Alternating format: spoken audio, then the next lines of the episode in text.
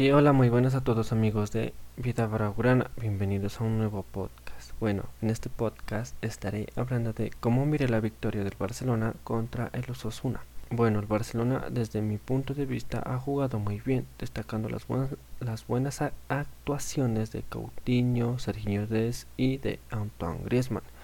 que si sigue jugando de titular lo tiene que hacer como media punta, dejando que Coutinho vaya por la izquierda, Messi por la banda derecha o de 9, destacando un golazo que hizo Griezmann de golea y dejando con ninguna posibilidad de, atajar al portero de los Asuna quedando inmóvil al tal disparo. Otro jugador que destaco es Martin Brightway, que lleva tres goles en dos partidos jugando como titular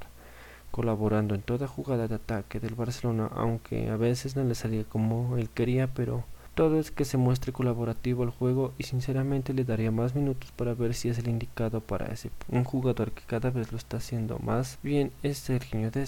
que siempre se incorpora a la ofensiva del Barcelona ayudado de su gran velocidad que posee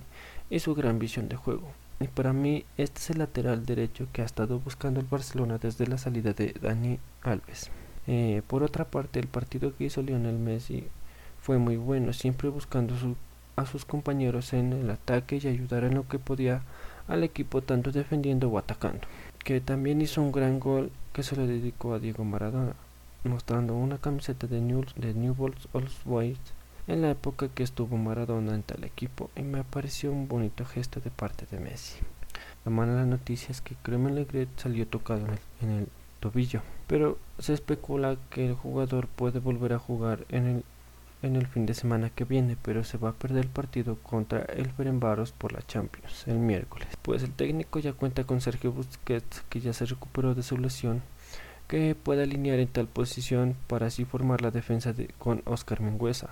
que está teniendo unas buenas actuaciones en los partidos que lleva jugando de titular en el primer equipo del Barcelona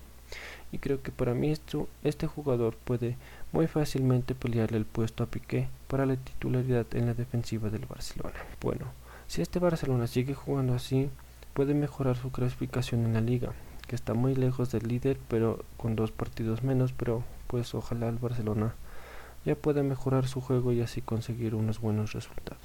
Pues eso fue todo amigos, no se vayan sin entrar a mi blog donde encontrarán mucha más información. Muchas gracias por escucharme y nos vemos en la próxima. Chao chao.